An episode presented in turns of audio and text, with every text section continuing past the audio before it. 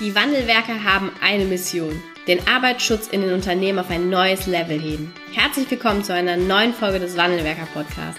Den ersten deutschen Arbeitsschutz-Podcast für ganzheitliche und innovative Ideen für den Arbeitsschutz. Heutzutage können Informationen schnell gegoogelt werden. Experten, die mit neuen Strategien und Methoden Arbeitsunfälle nachhaltig reduzieren, sind gefragter denn je. Die Wandelwerker zeigen Geschäftsführern, Sicherheitsingenieuren und Fachkräften für Arbeitssicherheit Schritt für Schritt, wie genau das funktioniert und wie damit den stagnierenden Unfallzahlen ein Ende gesetzt wird. Es gibt keinen Grund, länger zu warten. Jetzt ist der Zeitpunkt, um Arbeitsunfälle zu reduzieren.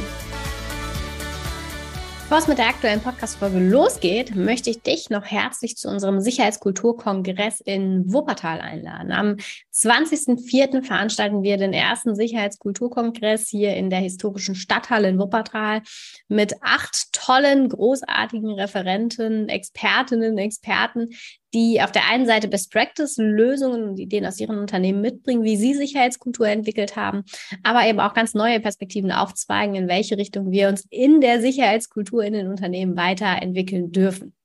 Ähm, du kannst dir jetzt dein Ticket sichern unter www.sicherheitskulturkongress.de und ich freue mich natürlich, wenn du ähm, ja noch mit dabei bist und wir uns am 20.04. hier in Wuppertal ganz persönlich kennenlernen. Hallo und herzlich willkommen zu einer neuen Podcast-Folge im Wandelwerker Podcast. Ich begrüße heute einen ganz tollen Gast im Interview. Ähm, herzlich willkommen, Professor Dr. Volker Nürnberg. Hallo. Hallo, ich grüße dich. Du bist im betrieblichen Gesundheitsmanagement bekannt als der Gesundheitspapst. Ich bin mir sicher, dass der eine oder andere dich aus unserer Branche oder aus unserem, naja, aus unserer kleinen Bubble noch nicht kennt. Aber ich glaube, der Gesundheitspapst gibt schon mal so einen kleinen Einblick, in welche, in welche Richtung du unterwegs bist. Und wir haben uns kennengelernt und ich bin auf dich aufmerksam geworden im Rahmen der Quantic Vision Konferenz und du hast einen großartigen Vortrag gehalten, der ja die Zuschauer mitgenommen hat und vor allen Dingen auch ein Thema, was uns gar nicht, oftmals gar nicht ganz so leicht fällt, das Thema Gesundheit und Prävention der Gesundheit. Ähm, ja, du bist mittlerweile aber auch äh, Partner bei einer internationalen, sehr renommierten Strategieberatung, Mitglied in einem gemeinsamen Bundesausschuss ähm, beim Gesundheitsministerium als Gutachter und hältst eben auch eine Professur, ich glaube seit 2018, ne? eine BWL-Professur, mhm. ähm, ja, an einer Hochschule. Und ich freue mich sehr, dass es geklappt hat, dass du jetzt Gast in unserem Podcast bist. Und vielleicht fangen wir einfach mal vorne an. Wie wird man denn zum Gesundheitspapst? Das ist, ist eine gute Frage. Gesundheit hat mich schon immer umgetrieben. Nach dem Abi habe ich Zivildienst im Krankenhaus gemacht, in der Pflege.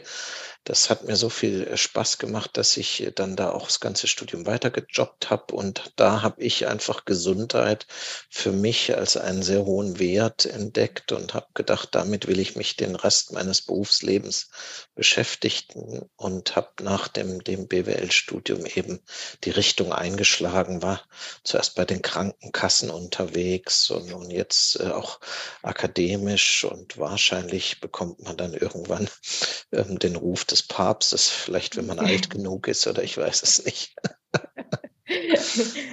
Ja, okay. Du hast ähm, in deinem Vortrag ganz viel auch darüber gesprochen, dass Gesundheit mittlerweile auch in den Unternehmen einen anderen Stellenwert hat.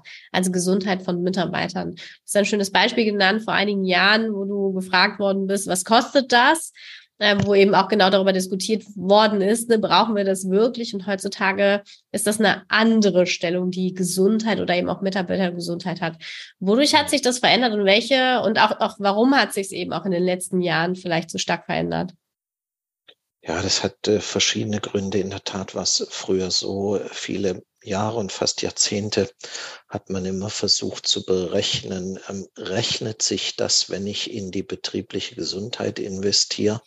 Also hat es einen positiven Return on Invest. Ich mhm. gebe 100.000 Euro aus und bekomme 200.000 zurück, äh, im besten Fall über niedrigere Krankenstände natürlich und, und dadurch eingesparte ähm, Kosten. Das, das ist jetzt ein bisschen in den Hintergrund getreten. Da hast du vollkommen recht. Das hast du ähm, sehr geschickt beobachtet, weil eben es heute so ist, dass sich die Situation verändert hat und primär ist die Mitarbeitergesundheit Teil ähm, der Unternehmensphilosophie geworden, Teil des Employer Brandings geworden, Teil mhm.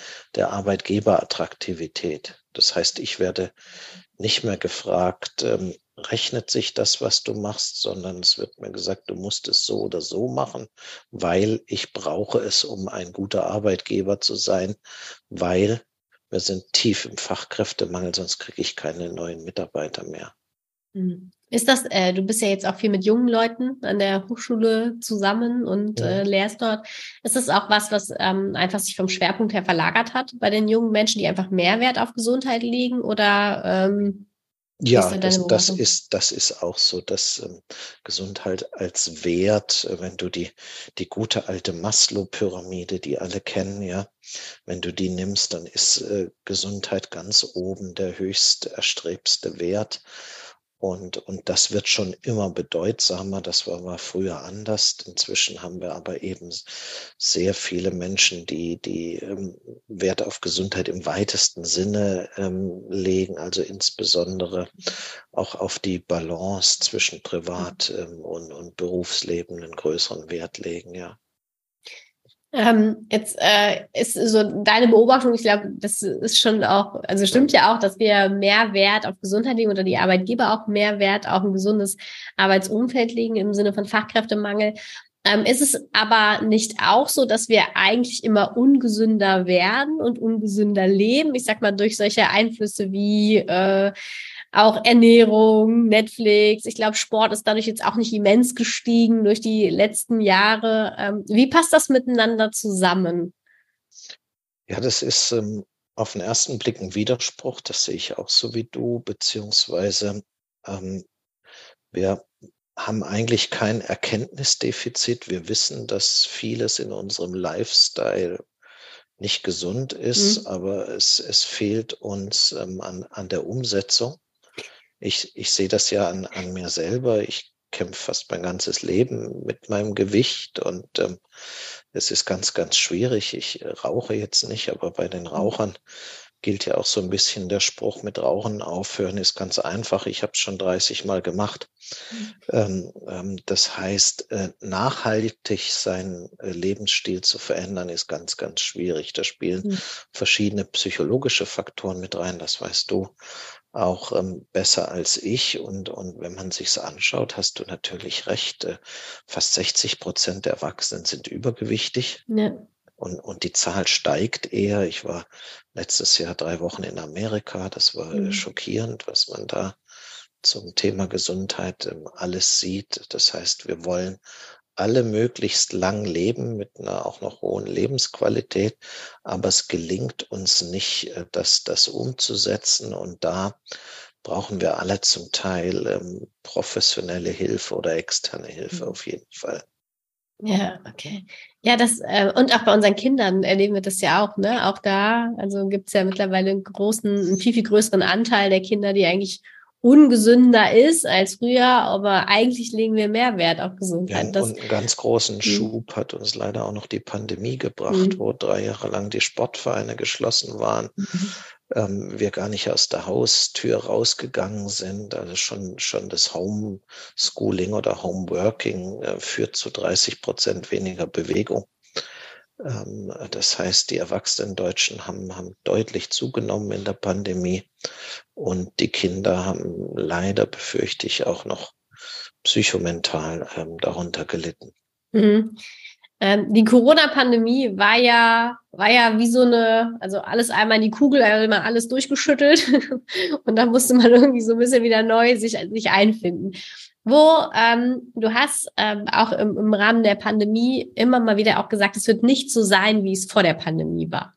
Hm. Ist das auch eine Beobachtung, die, wo du heute sagst, ja, das, das ist auch noch so? Oder weil das, was ich so erlebe, eben auch im Kontext, ähm, gerade Homeoffice ne, und auch das Annehmen von digitalen ähm, ja, hm. Angeboten, ähm, ist gefühlt wieder, wieder sehr, sehr rückläufig. Also dass wir uns eigentlich sehr, sehr danach sehnen, dass es genauso ist wie vorher.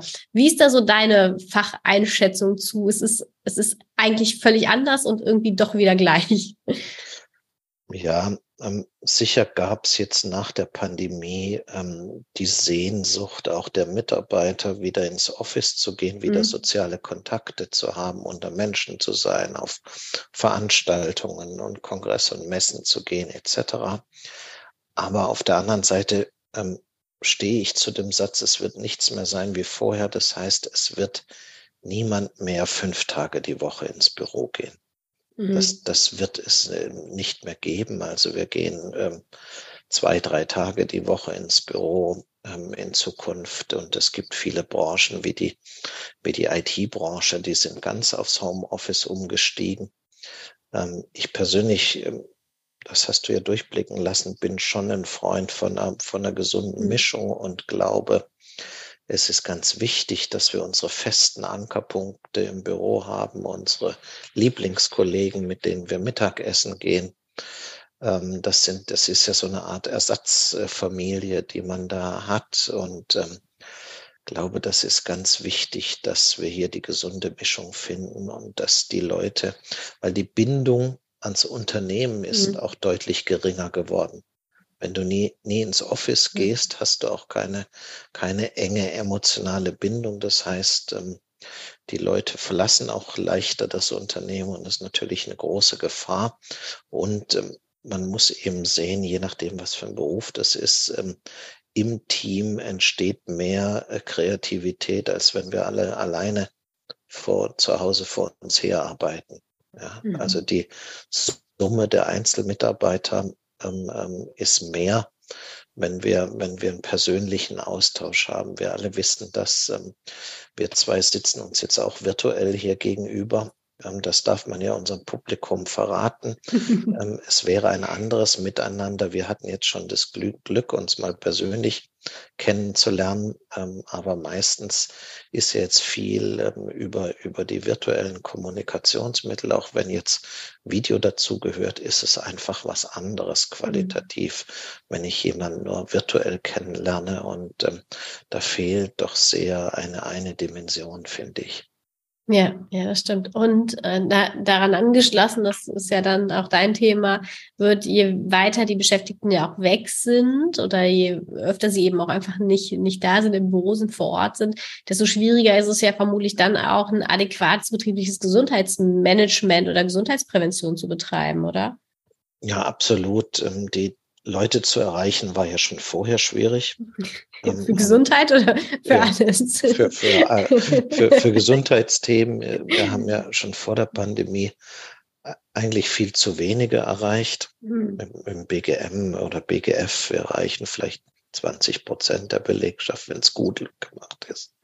Ähm, und, und umgekehrt, ähm, wir erreichen hauptsächlich die Gesundheitsaffinen. Das ist ja ein ganz großes mhm. Problem. Das heißt, meine provokante These, Gesundheitsförderung macht die Gesund noch gesünder, mhm. ähm, gilt auf jeden Fall. Und jetzt, wenn die Leute zu Hause sind im Homeoffice, ist es natürlich noch schwieriger. Da hast du natürlich recht, beziehungsweise im Worst Case sind sie nicht mal zu Hause, sondern sind sonst irgendwo mobil. Ich arbeite viel aus meinem Ferienhaus also in Österreich ähm, wahrscheinlich wird mein Arbeitgeber dort niemanden hinschicken, der mit mir eine bewegte Pause macht, etc. also ähm, kann es nur ähm, eine digitale Maßnahme sein, die die äh, Menschen im, im Homeoffice ähm, erreicht oder mobil erreicht. Aber ich sage das auch mal ganz provokant, die meisten digitalen Lösungen sind, sind nicht gut. Ne? Mhm. Also sind, sind Von, hm? primitive Lösungen. Mhm. Ähm, also ich habe gerade wieder so eine App bekommen, da, da musste ich eingeben, ich bin 1,76 groß und, und wieg 84 Kilo und dann hat die App mir eine Nachricht geschrieben, du bist zu dick. Das ist doch äh, motivierend. Und, und der also Inhaber also, der App sagte mir, ähm, das ist eine künstliche Intelligenz, die das rausgekriegt hat. Oh, okay. Also es ist gar nicht der BMI, sondern es ist sogar eine künstliche Intelligenz. Ja. Also viele Apps sind schlecht. Ähm, mhm. Es gibt einfach, und das gilt nicht nur für die Apps, bestimmte ähm, Erfolgsrezepte, wie man insbesondere auch die, die gesundheitsfernen äh, Gruppen ähm, an Gesundheit ranführen kann. Mhm, okay. Was, was gibt es da für Erfolgsrezepte? Du hast ähm, in einem Interview auch gesagt, äh, BGM muss sexy werden und muss irgendwie äh, Spaß machen. So, das ist jetzt für jemanden, der überhaupt keine Lust hat auf Sport oder gesunde Ernährung, irgendwie vermutlich sehr weit weg. Aber wie schaffen wir das, dass es sexy ist und Spaß macht? Ja, sagen wir andersrum. Ähm, ähm, viele Jahre, also als ich angefangen habe mit dem Thema Gesundheitsförderung, ähm, da sprachen wir oftmals auch von Gesundheitspädagogik. Das heißt, wir, wir mussten die, wir müssen die Leute erziehen und ihnen ja. sagen, die Currywurst Stimmt. darfst du nicht essen. Ähm, ich bin im Gesundheitsbereich überhaupt kein Freund von Verboten ähm, mhm. und, und Pflicht und, und, und so weiter. Ne? Das sind die, die schlimmsten Seminare, die ich mache, wenn ich äh, Anfang frage, warum sind Sie hier? Und mir sagt ein Teilnehmer, ja, weil ich muss. Mhm. Ähm, das, da, da ist dann natürlich keinerlei intrinsische Motivation ähm, dahinter. Ähm, es soll wieder Spaß machen. Ich glaube, das ist ganz wichtig. Ähm, was, was meine ich damit? Ähm, also ähm, wir müssen die gesundheitsfernen Gruppen kriegen. Da schaue ich insbesondere mein Geschlecht an. Die Männer sind besonders gesundheitsfern. Das ist eines der okay. großen Probleme, dass du in den herkömmlichen Präventionsmaßnahmen 70, 80 Prozent Frauen hast. Die Woran liegt das? Ist das psychologisch bedingt? Also zum einen sind, sind Frauen äh, bewusster, was ihren hm ihren Körper angeht, dann mhm. wissen sie sowieso über den Frauenarzt, dass ich zur Vorsorge ähm, mhm. gehen ähm, muss. Und, und ähm, bei uns gilt eben immer noch, dass wir das starke Geschlecht sind. Wir können ja gar nicht krank ja, sein. Also mhm. äh, vieles ist tabuisiert, gerade im mhm. psychischen Bereich bei Männern. Mhm. Das ist ein, ist ein ganz großes äh, mhm. Problem. Ähm, und ich denke, um die Gesundheitsfernen ähm, zu kriegen, muss es eben wieder Spaß machen. Und was macht Männern Spaß? Äh, das sind zum einen alle technischen Gadgets. Also mhm. ähm, ähm, digitale Lösungen, ähm, Wearables, wo ich bestimmte Ding, Dinge messen kann. Männer messen sich gerne. Ähm, ähm, zum Beispiel ganz einfaches äh, Thema sind Schrittewettbewerbe ähm, weil, weil ähm, eins der Erfolgsrezepte ist ja, dass die Maßnahmen so niedrigschwellig wie möglich sein müssen. Mhm. Das heißt, ähm, Schritte kann eigentlich jeder machen. Das ist extrem mhm. niedrigschwellig. Ähm, und das, das finden wir. Ich habe das mal in meiner Firma gemacht. So ein Schrittewettbewerb war total toll. Das war so ein Konzept. Das ist auch eins der Erfolgsrezepte. Ähm, da sind nicht ähm, Leute gegeneinander angetreten, weil ich hätte ja gegen dich gar keine Chance, weil du bist so jung und sportlich. Ich bin alt und äh, dieser Eindruck täuscht virtuell, sagst du dir. nee, nee der, der täuscht nicht. Um, um, um das zu verbergen, dass ich gegen dich gar keine Chance hätte, lässt man besser Teams gegeneinander antreten, weil dann mhm. entsteht auch eine Gruppendynamik haben mhm. sich mal ein paar Harvard-Professoren Gedanken gemacht. Siebener Teams ist so die optimale Größe. Okay. Ähm, weil das ist noch nicht so anonym. Und dann hat man sich überlegt, jedes Team ähm, kriegt einen Captain, mhm. Der die Leute ein bisschen anpeitscht. Ich hatte einen sehr strengen Captain, das war meine Mitarbeiterin Barbara.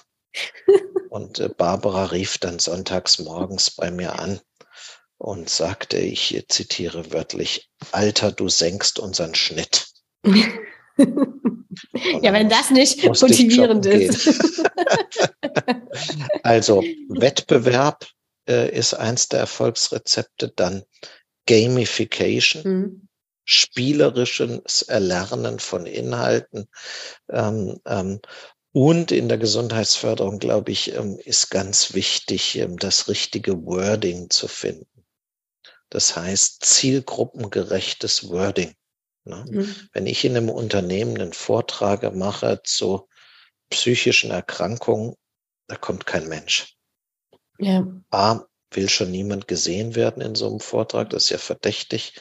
B, ist das Thema sehr unsexy. Ähm, also spreche ich zum Beispiel, mache ich einen Vortrag zu mentaler Stärke. Mhm. Stärke ist was, womit sich Männer ganz besonders identifizieren können. Ja, mental klingt viel besser als psychisch. Ja? Also du brauchst ähm, ähm, ähm, ähm das, das, richtige Wording. Und, und mhm. das gilt, gilt für, für, für alle äh, Themen. Ja? Wir sprechen ja. nicht von der Ernährungsberatung, sondern wir sagen Kochen für starke Kerle. Sehr gut. Das, das da kommen mehr, ne? Da kommt viel mehr, ja klar. Aber jetzt hast du aber eben auch schon gesagt, also, so wie es irgendwie sein sollte, möglichst niedrigschwellig und vor allen Dingen auch irgendwie Richtung Gamification. Also es, es darf eben auch Spaß machen, es darf ein bisschen Wettbewerb mit drin sein. Und dann hast du vorher eben auch gesagt, es gibt einfach ganz, ganz schlechte digitale Lösungen. Also äh, wie, wie schafft man denn jetzt eben auch als Arbeitgeber da so das Richtige zu finden, wenn der Markt ähm, oder vielleicht weiß ich es auch nicht so, ich kenne mich dem Markt jetzt nicht ganz so gut aus. Also wenn der Markt gar nicht so viele gute Lösungen eben auch hat für die Unternehmen und tatsächlich mir dann, ich sag mal wirklich, äh, die das Konzept zur, ähm, äh, zur Ernährungsberatung verkauft im Unternehmen. Also wie, wo, wie bin ich denn da als Unternehmen eben auch gut beraten, um genau diese Punkte auch zu erfüllen, um ein wirksames betriebliches Gesundheitsmanagement zu gestalten für meine Mitarbeiter? Mhm. Also das Spannende ist ja, und davon leben so Leute ähm, wie ich, dass äh, Gesundheitsmanagement in jedem Unternehmen anders funktioniert. Es mhm. gibt kein, kein BGM von der Stange. Und es ist eben auch nicht so, ähm, dass ähm, jede App zu jedem Unternehmen passt. Da muss man schauen, was ähm, ist äh, für das jeweilige Unternehmen das Richtige. Also ein Beispiel, ich arbeite zum Beispiel mit einer App, die ist in 40 verschiedenen Sprachen verfügbar. Mhm. Das, das brauche ich jetzt nicht äh, für ähm, irgendeinen kleinen Arbeitgeber, in, in, der nur in Deutschland ist. Da ist das die falsche App. Aber ein Konzern wie IBM, die arbeiten mit der App. Mhm. Machen dann den Schrittewettbewerb im Übrigen parallel in 50 Ländern was total toll ist, wenn auf Platz eins Team Australien 231 ist und auf Platz zwei die Deutschen und was weiß ich. Ne? Ähm, also man muss schauen, ähm, was passt zum jeweiligen Unternehmen. Für KMUs gibt es wieder einfachere Lösungen. Ähm, es ist ein bisschen ein Stück äh, Frage des Preises natürlich auch. aber Orientierung geben so ein bisschen die, die Krankenkassen.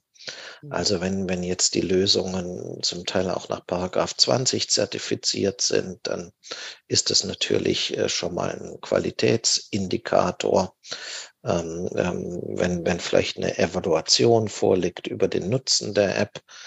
Ähm, aber die zentrale Stellschraube bei den digitalen Lösungen ähm, ist, und das ist immer sehr intransparent, ist die Teilnehmerquote. Mhm. Also die eigentlich fast alle Apps haben eine Nutzungsquote unter 10 Prozent in der Belegschaft. Mhm. Und das ist die große Herausforderung. Und da gibt es eben verschiedenste Tricks, wie man das auch anheben kann, insbesondere zum Beispiel mit Incentivierung. Mhm. Also Funktioniert also, das dauerhaft, also Incentivierung? Es funktioniert, äh, es hebt erstmal kurzfristig dramatisch äh, natürlich die Teilnahmequote und ich habe äh, immer die Hoffnung, dass dann davon ein paar hängen bleiben. ein paar ne? mehr. Ja, also es gibt, gibt Untersuchungen zum Beispiel, dass ähm, eine durchschnittliche oder dass 40 Prozent ähm, eine App, die sie runtergeladen haben, unabhängig von Gesundheit, jetzt äh, nur ein einziges Mal anschauen. Mhm. Ja. Also in 40 Prozent der Fälle haben Menschen eine App runtergeladen und schauen sie nie wieder an. Ja, ich glaube das sofort. Also ich ja. glaube das so, wenn ich jetzt auf mein Handy gucken würde, würde ich bestimmt auch zwei Apps, Apps finden. hast du noch nie genutzt. Ja, ein paar kann ich nicht löschen, weil die irgendwie so iPhone. ja, ja. Und, iPhone und das ist die Herausforderung. Ähm, ähm, das heißt, du musst möglichst guten Content spielen, aktuellen mhm. Content, dass die Leute einen Grund haben, da reinzugehen. Mhm. Ich, in der Pandemie zum Beispiel haben viele ähm, ihre Impftermine über die App organisiert. Das ist dann mhm. natürlich klasse. Dann gehen die Leute ähm, da rein. Äh, wie gesagt, es muss Spaß machen. Und dann, ähm, äh, früher war das so ein bisschen verpönt mit der Incentivierung, mhm. dass man sagt, unter, unter allen, die mitmachen, verlost man irgendetwas oder so. Da haben meine Psychologen an der Uni Tränen in den Augen gehabt haben, gesagt, das ist ja ein extrinsischer, materieller Anreiz. Das ist verwerflich. Das ist total verwerflich und ich habe ihnen gesagt, es ist mir scheißegal, wenn die Leute mitmachen. Wie wir sie dahin gekriegt haben, ist mir egal, ob das extrinsisch oder material, materiell mhm. ist. Ne? Ähm, aber du hast natürlich recht, man muss auf die Nachhaltigkeit schauen, dass die auch noch nach einem Jahr dabei sind und, und ähm, das wird nicht bei jedem gelingen, da dürfen mhm. wir nicht naiv sein.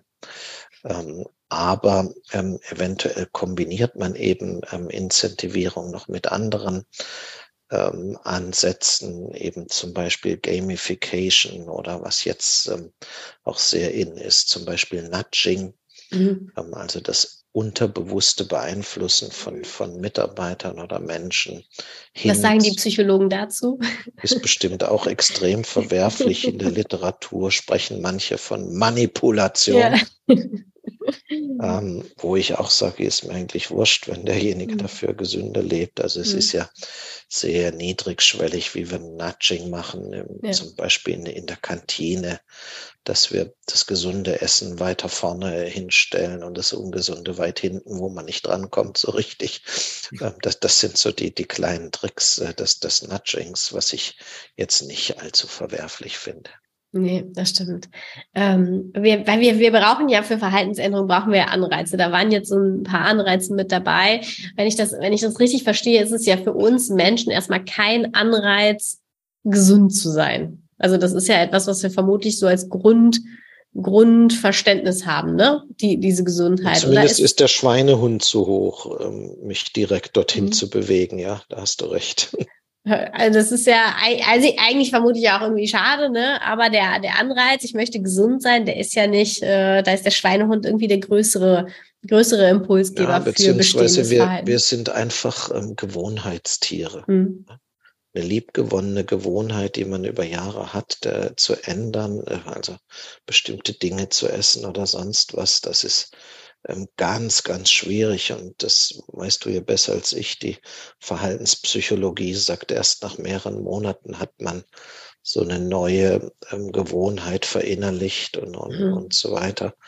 Und das, das ist die zentrale Herausforderung, Leute dazu zu kriegen und dabei zu behalten. Mit mhm. allen Tricks, da ist für mich jedes Mittel recht. welche, welche Rolle hat denn aus seiner Sicht die Führungskraft? Jetzt gibt es ja auch solche und solche Führungskräfte. Der einen Führungskraft gelingt das vielleicht auch besser und ist auch ein besseres Vorbild. Auf der anderen Seite gibt es natürlich auch Führungskräfte, die, ich sag mal, sich unterirdisch ernähren und sich auch nicht bewegen, also relativ wenig für ihr eigenes betriebliches, eigenes Gesundheitsmanagement tun.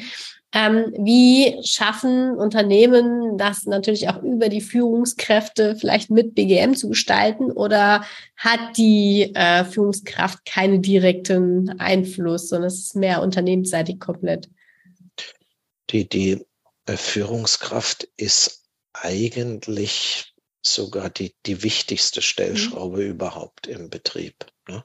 Und zwar insbesondere die, die untere Führungskraft. Mhm.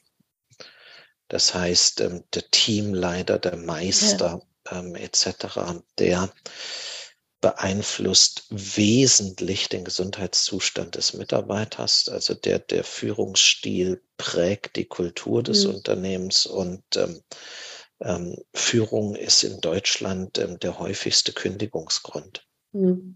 Und es gibt natürlich, das kennst du auch, die Studien, ähm, kausale Zusammenhänge, zum Beispiel mhm. zwischen Führungskraft und Krankenstand.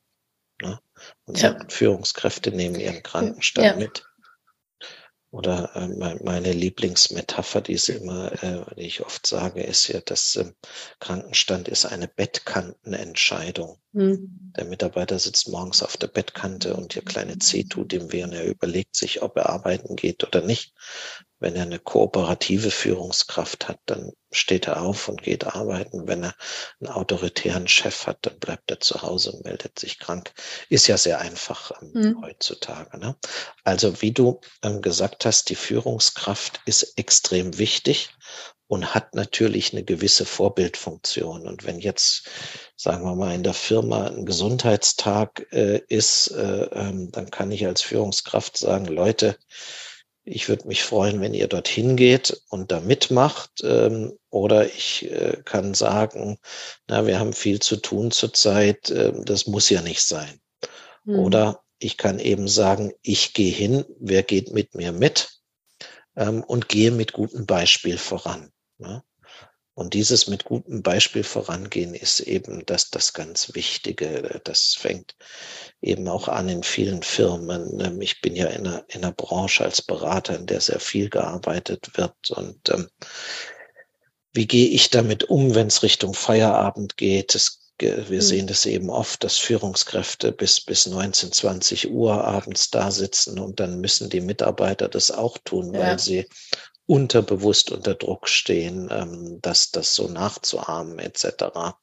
Ähm, bis hin äh, zu dem leidigen Thema, verschicke ich äh, E-Mails am Wochenende etc. Ähm, da gibt es eben solche und solche Führungskräfte mhm. und deshalb um das auf den Punkt zu bringen, die untere Führungskraft ist wirklich das Allerwichtigste mhm. für den Gesundheitszustand des Mitarbeiters. Das heißt, als Arbeitgeber müssen wir schon auch Wert darauf legen, dass wir die mit abholen ne? und äh, mit einbinden und eben auch entwickeln, weil sonst wird es ja, es ist ja ähm, umso schwieriger, eben auch die Mitarbeiter zu erreichen, wenn die Führungskraft selber sagt, naja, Gesundheitstag bauen wir jetzt aber auch nicht. Haben wir letztes Jahr gehabt naja, abholen eigentlich noch einen Schritt früher. Und das, mhm. das ist ein Thema, das mir auch zu schaffen macht. Wir wählen eben zum Teil einfach die falschen Führungskräfte aus. Mhm. Okay. Du wirst nicht jeden missionieren können fürs Thema mhm. Gesundheit. Ähm, wir wählen immer noch viel zu stark Führungskräfte aus, die genau die gleichen Skills haben wie wir selber weil hm. das finden wir toll, aber eigentlich müssten wir die auswählen, die das können, was man selber nicht kann, um komplementär zu sein. Und wir wählen immer noch viel zu stark ähm, nach Fachkompetenz aus und zu wenig nach hm. Sozialkompetenz. Weil wir sind ja in einer hm. dramatischen Wissensgesellschaft, in der Fachkompetenz immer wichtiger wird. A, weil ich kann äh, fachliche Dinge überall nachlesen mhm. und B, durch den technischen Fortschritt ändert sich das sowieso alles. Wir haben eine Halbwertszeit des Wissens von fünf, sechs Jahren. Also wow, wenn ja. ein Student bei mir die, die Masterurkunde in die Hand bekommt, muss ich ihm sagen, du hast jetzt fünf Jahre studiert und in fünf Jahren kannst du die Hälfte davon vergessen. Total mhm. frustriert. Ja. Ähm, ähm, das heißt, es kommt viel mehr auf die Soft Skills an und, und da zählen eben insbesondere Dinge wie, wie Kommunikation, wie kooperativer Führungsstil, wie, wie Empathie und darauf achten wir ganz fast gar nicht bei der Auswahl unserer Führungskräfte. Mhm.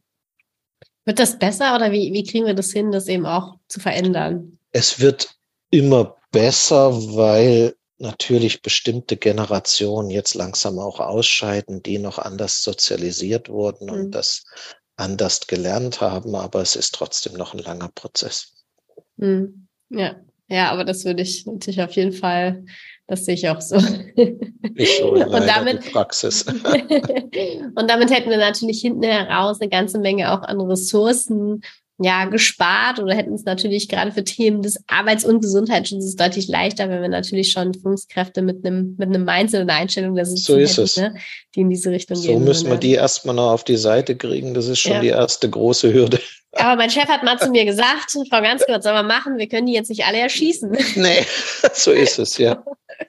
Von daher müssen wir da irgendwie vermutlich noch ein paar Jahre durch. So ist es, ja. ja, ja, ähm, was würdest du, wenn jetzt so ein, so ein äh, wir haben ja ganz viele Fachkräfte für Arbeitssicherheit, die diesen Podcast hier hören, also aus der, aus der Arbeitsschutzsicht. ja. Ähm, hast du für die noch so zwei, drei Tipps, wo du sagst, Gesundheit, also bringt das Thema mit ein und ähm, bringt das eben auch wirksam beim, beim Arbeitgeber mit ein? Weil ich glaube, so wie wir betriebliches Gesundheitsmanagement eigentlich haben müssten und sollten, ist es eben in vielen Unternehmen auch noch lange nicht angekommen und es wird teilweise wirklich noch auf den Obstkorb Nein. reduziert.